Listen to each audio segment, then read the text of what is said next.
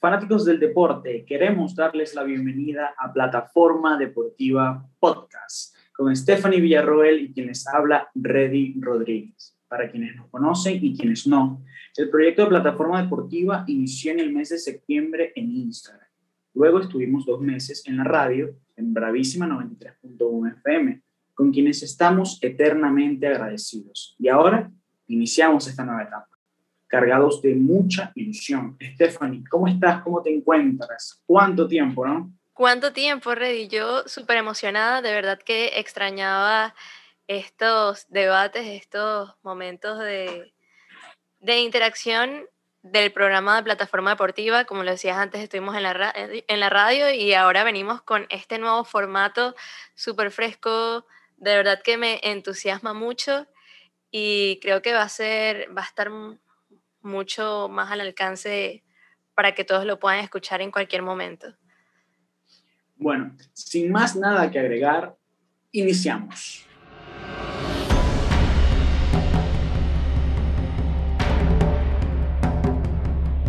Lo vives. Lo ansías. Te paraliza y emociona. Es tu pasión Prepárate. Estás a punto de escuchar opiniones y datos de lo que oculta tu deporte favorito. Bienvenido a Plataforma Deportiva. Ok, este primer capítulo es especial ya que obviamente es el primero y el tema es muy interesante. Es un tema que, que todavía está generando mucho debate en el mundo del fútbol y es lo de la creación de la Superliga Europea de fútbol, ¿no? Y para explicar un poquito en lo que consiste esto, eh, es, una, es un plan de liga continental de fútbol constituido por 20 equipos europeos, todos miembros de la UEFA. La competición fue anunciada oficialmente el 19 de abril del 2021 por medio de un comunicado de prensa emitido en la página web realmadrid.com, en el que se citaba a todos los miembros fundadores, Real Madrid, Barcelona, Milan, Chelsea, Arsenal, Atlético Madrid, Inter de Milán, Juventus, Liverpool, Manchester City, Manchester United y Tottenham. El campeonato fue anunciado como un sistema de liga anual compuesto por 20 equipos, siendo 15 los fundadores y 5 más que se clasificarían a través de un sistema de clasificación por méritos de temporadas anteriores. Florentino Pérez, presidente del Real Madrid, fue anunciado presidente de la asociación.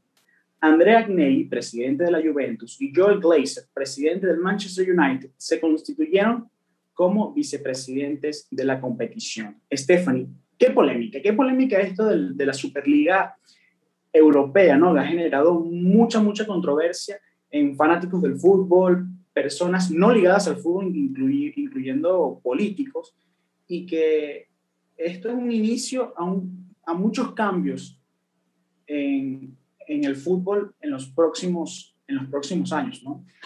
Sí, muchas opiniones a favor, también muchas opiniones en contra. Esto, mm, oye, no es cualquier cosa, incluso ha generado manifestaciones, protestas, pronunciamientos de, de personajes políticos en distintos ámbitos.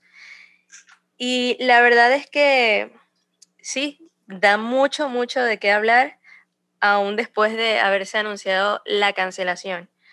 Pero bueno, algo que me gustaría mencionar es que esto no es algo que nació de la noche a la mañana. Realmente presentar una propuesta así es algo que es un trabajo, es un, eh, esto requiere análisis, tiempo, estudio y, y es algo que por supuesto tomó algunos años. Para poder presentar una propuesta como esta, eh, no solo es decir, miren, vamos, vamos a jugar como una caimanera o lo que sea, realmente hay que mostrar eh, números, estadísticas que, que avalen que esto pueda ser también rentable. Y bueno, pues como esto no es algo que se hizo como, como conversar en un grupo de WhatsApp donde metes a los clubes y cada uno eh, pone si está de acuerdo, un emoji, un sticker, no, no, no. Esto realmente ha llevado tiempo de estudio. Uno de los precursores ha sido el, ex presidente del Barcelona, eh, Bartomeu. También podemos mencionar a Andrea Agnelli, que es el presidente de Juventus y también lo fue hasta ahora de la Asociación de Clubes Europeos.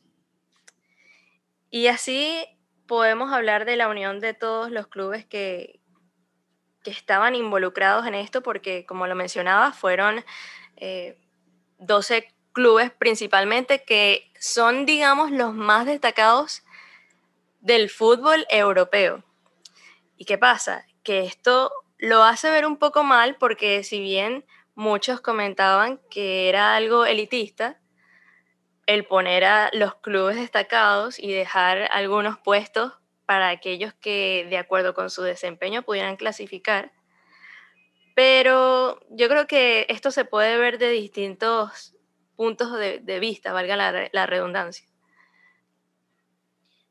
Comentas algo muy interesante, que uno de los creadores de esta idea es el expresidente del Barcelona, José María Bartomeu, junto a Andrea Agnelli.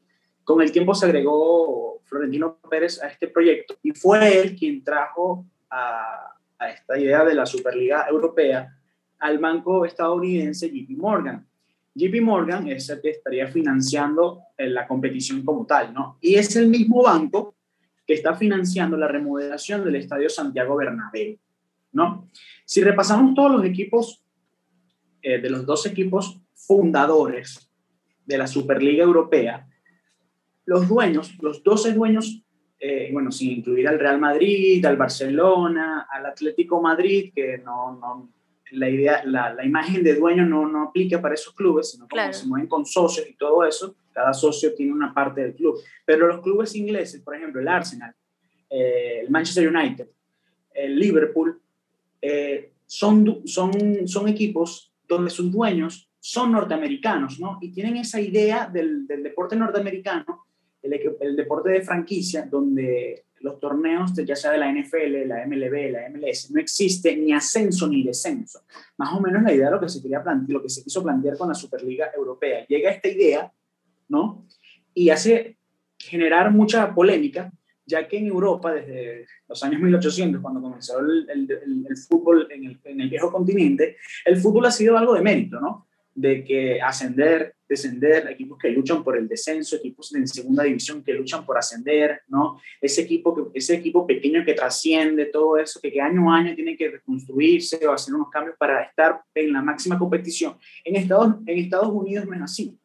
En Estados Unidos es totalmente diferente. Ese es otro tema. Era, entonces llega este, esta idea de la, de la Superliga de fútbol, ¿no? Y, y da mucho que pensar, ¿no? Porque eh, fue, fue impresionante la reacción que, generó, sobre todo en la UEFA y en la FIFA. Y, y es algo complicado, ya que, oye, si hablamos de la UEFA y de la FIFA, la FIFA ha estado en los últimos 15 años eh, envuelta en muchas polémicas, sobre todo el tema del Mundial de Clubes de Qatar, ¿no? Y me atrevo a decir que esa elección de Qatar como sede del Mundial cambió la historia del fútbol. Cambió la historia del fútbol porque el fútbol eh, pasó a ser un negocio totalmente, un negocio. Eh, esa idea de hacer el Mundial en un, país exótico, llegar a, Qatar, inclusive cambiar la fecha del Mundial de junio a julio, de junio a julio a, a noviembre, diciembre, saturar el calendario porque estamos en esas fechas en plenas competiciones domésticas, UEFA Champions League, Europa League, y cambiar eso. Y no es por, por, el tema, por, el, por, la idea de que te venden de, no, que el clima en Qatar, el, calor y la broma, no. Algo, cambiarle la, la fecha de una Copa Mundial a una sede como Qatar, en una sede como Qatar, eso el principal protagonista y la causa principal es el dinero. Es el dinero sin duda alguna. Y en los últimos años ha habido muchos cambios. La Supercopa de España que se ha disputado en Arabia Saudita, el Mundial de Clubes ahora en Qatar. Y ahora el nuevo formato de la UEFA Champions League, porque se anunció lo de la Superliga Europea. en la madrugada del día lunes. Y, fue en cuestión de horas que la UEFA Champions League anunció un nuevo formato. Y un nuevo formato que, oye, este, cuatro partidos más para los equipos. Y no, para, para darle más emoción, más nivel a, a la competición. Eso es mentira.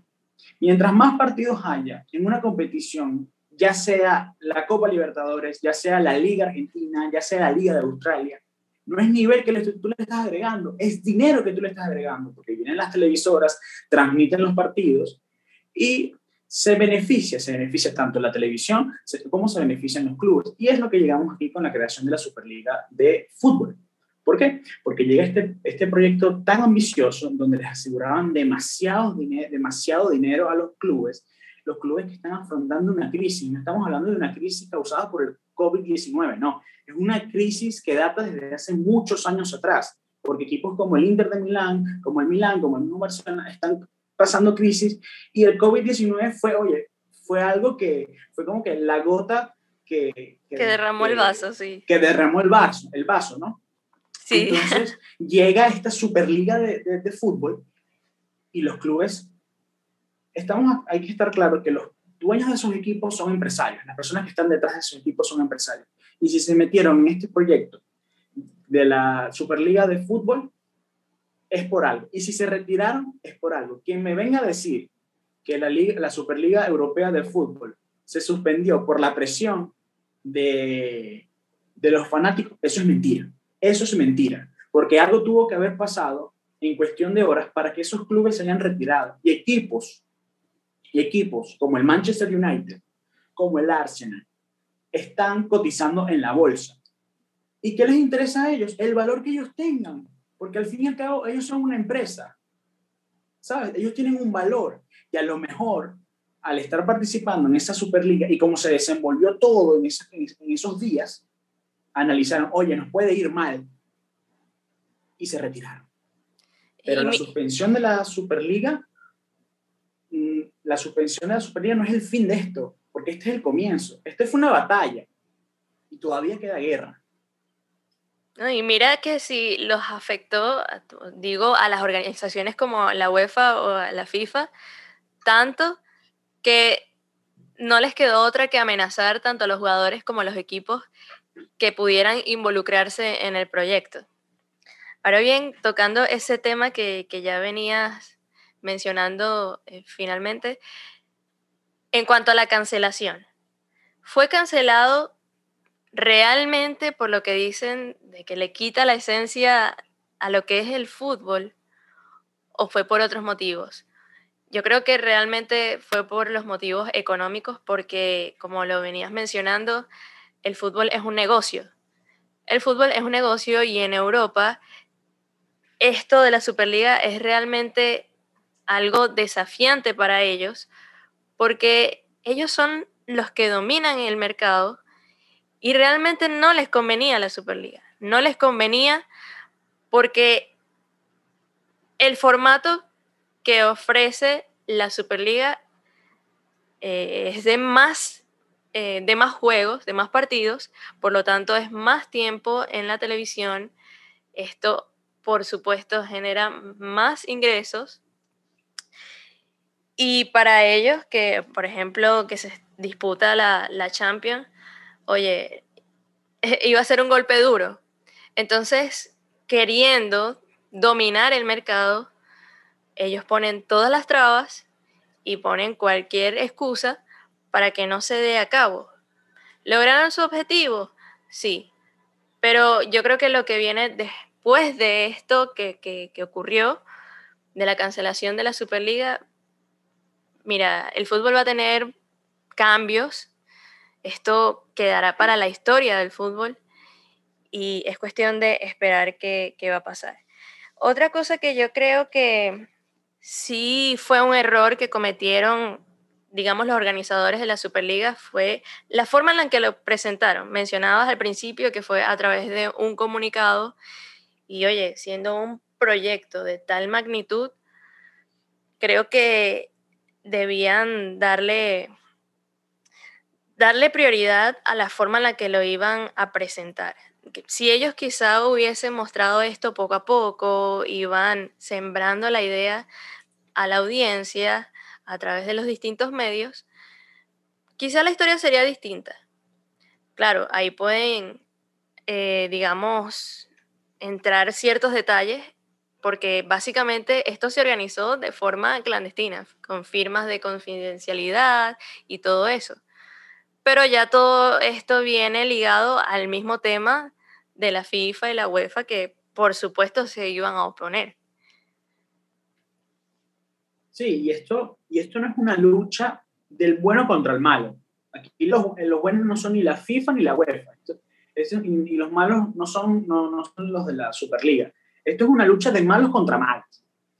Porque la FIFA ha estado envuelta en corrupción en los últimos 15 años eh, la UEFA, con el tema Platini, esa transición con, con, el actual presidente de la UEFA, ha estado también ahí en, en, la polémica.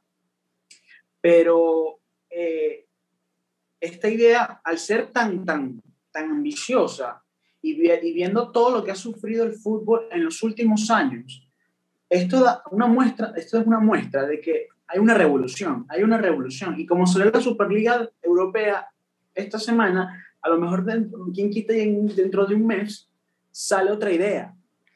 Sale otra idea. Imagínate, inclusive en, en, en este proyecto incluían equipos eh, americanos. Boca Juniors, River Plate, Flamengo. Se llegaron a contactarlos para formar parte de esta Superliga. Entonces, el fútbol está cambiando. Como fue ambicioso esa idea de la Copa Europea en los años 50, como fue ambicioso ese cambio de la Liga de Campeones en el año 92, y obviamente hubo personas que estuvieron en contra de eso y hay personas que están en contra de eso. Es normal, los cambios, los cambios son complicados. Es complicado. Lo que pasa es que como tú mencionas, la forma en cómo se anunció y, y todas estas repercusiones, eh, obviamente, eh, causaron esta suspensión, pero esta suspensión no va a ser para, no va a ser para siempre. Me quedo con, con una frase de, de, Florentino Pérez eh, en una de las entrevistas esta semana. Yo, yo sé cuánto gana LeBron James y no sé cuánto gana el presidente de la UEFA. Esto da mucho a entender de, de, que esta Superliga quiere llegar a copiar el, formato norteamericano, porque en el formato norteamericano, en las, ligas norteamericanas, uno sabe cuánto gana, no sé, Mike Trout, o uno sabe cuánto gana Tom Brady, fijo por su equipo, pero en el fútbol europeo a veces han pasado ya ocho años y no se sabe en cuánto fichó el Barcelona a Neymar, por ejemplo. Entonces, está ese, ese, claro, son dos organizaciones totalmente diferentes, pero esa declaración de Florentino Pérez me dio a entender de que esto quiere mucho el sistema, el sistema norteamericano. Y también quiero mencionar a alguien muy importante en esta historia, el presidente del PSG.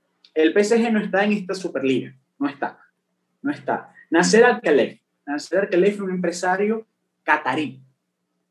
Compró el equipo en el año 2011, luego de la elección de Qatar como sede del Mundial del próximo año. También es dueño de una de las televisoras deportivas más importantes del mundo, que tiene las, los derechos televisivos de las ligas más importantes del mundo. Y era lo que estábamos hablando ah, eh, anteriormente. los equipos se benefician netamente de los derechos televisivos.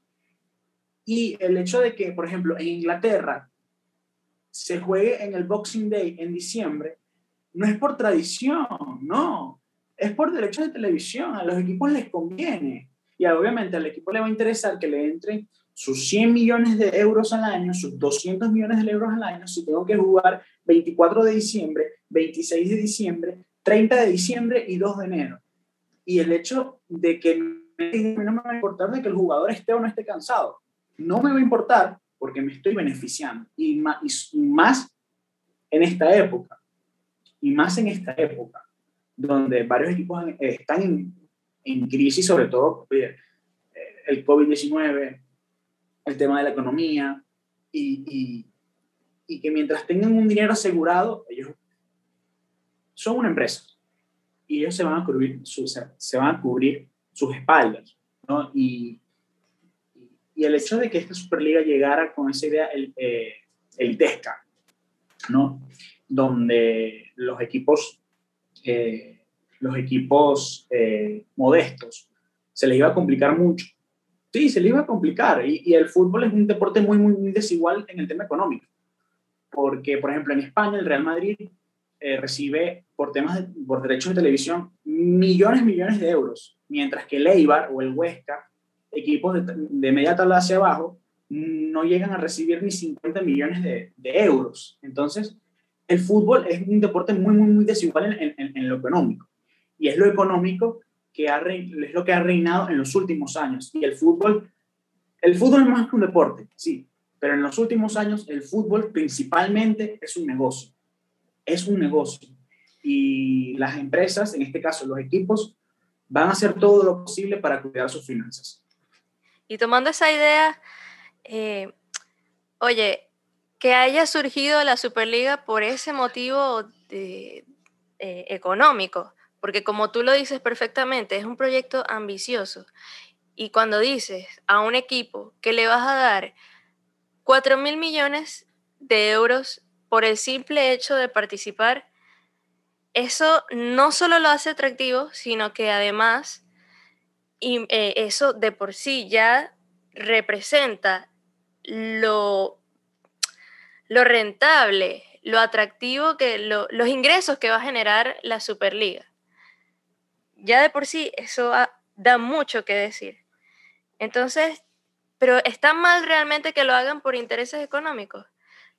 Yo creo que no, y menos cuando es una situación como la que mencionabas al principio también, en la que se ven, se han visto los equipos en los últimos años eh, con, con esa con las pérdidas económicas que han cerrado los años en negativo y todo eso, oye, no está mal.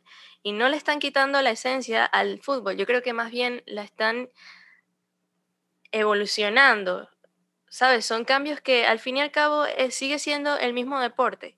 Yo creo que realmente es una doble moral de parte de estas organizaciones al impedir que se den proyectos como este, porque no puedes decir que no, no hagan la Superliga porque lo hacen por interés lucrativo cuando ellos generan más ingresos que los clubes que participan en su torneo. Y aún así quieren seguir dominando ese mercado del fútbol. Entonces es doble moral, es egoísta y ellos son realmente los que le están quitando en lo personal la esencia a este deporte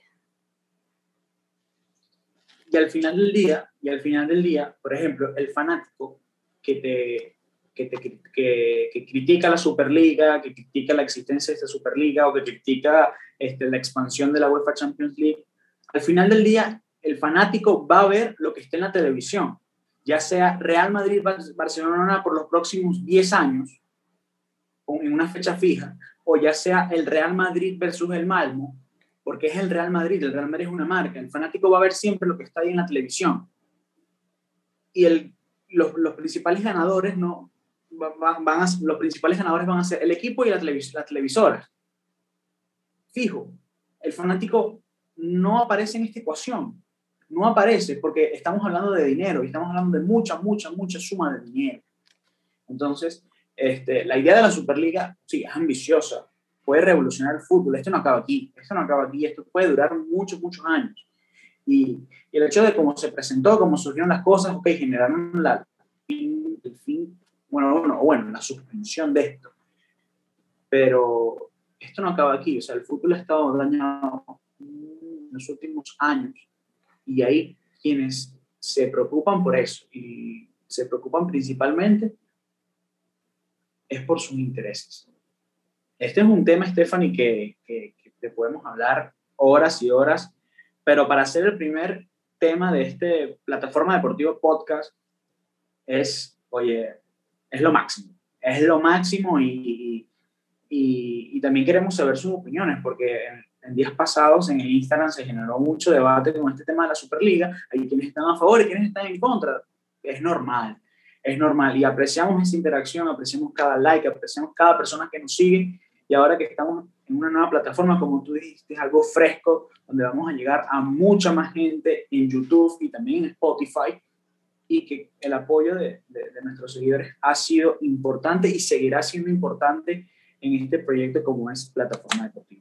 Totalmente, sí. Debemos admitir además que creo que este tema nos motivó a comenzar con esto, porque no lo teníamos en mente. Esto surgió prácticamente improvisado porque realmente nos pareció muy interesante hablar de este tema y bueno, el, en este formato era como lo podíamos hacer y realmente me parece muy bueno. Eh, no es video, pero realmente creo que, que está muy, muy chévere y que igual nos permite compartir con ustedes todo este contenido súper interesante del deporte. Y vendrán muchos temas más interesantes. Vamos a estar creando más contenido semanalmente con temas diferentes. Para mí, por ahí también está el béisbol, la Fórmula 1 con, con Andrés Natera que nos va a acompañar. Este, muchos temas de fútbol, va a haber mucho fútbol, seguirá habiendo mucho fútbol, la UEFA Champions League, por ahí vienen las eliminatorias suramericanas, viene la Eurocopa, viene la Copa América, los Juegos Olímpicos, la temporada de Grandes Liga que está en marcha. Entonces, hay mucho tema deportivo y aquí en Plataforma Deportivo Podcast lo vamos a cubrir como se lo merece el deporte. Muchísimas gracias por escucharnos. Será hasta una nueva edición y prepárense que esto de Plataforma Deportivo Podcast está para quedarse. Sí, sí, y recuerden que pueden encontrarnos ahora en Spotify, también en YouTube y seguirnos en Instagram como arroba plataforma deportiva piso. Y bueno, será hasta la próxima.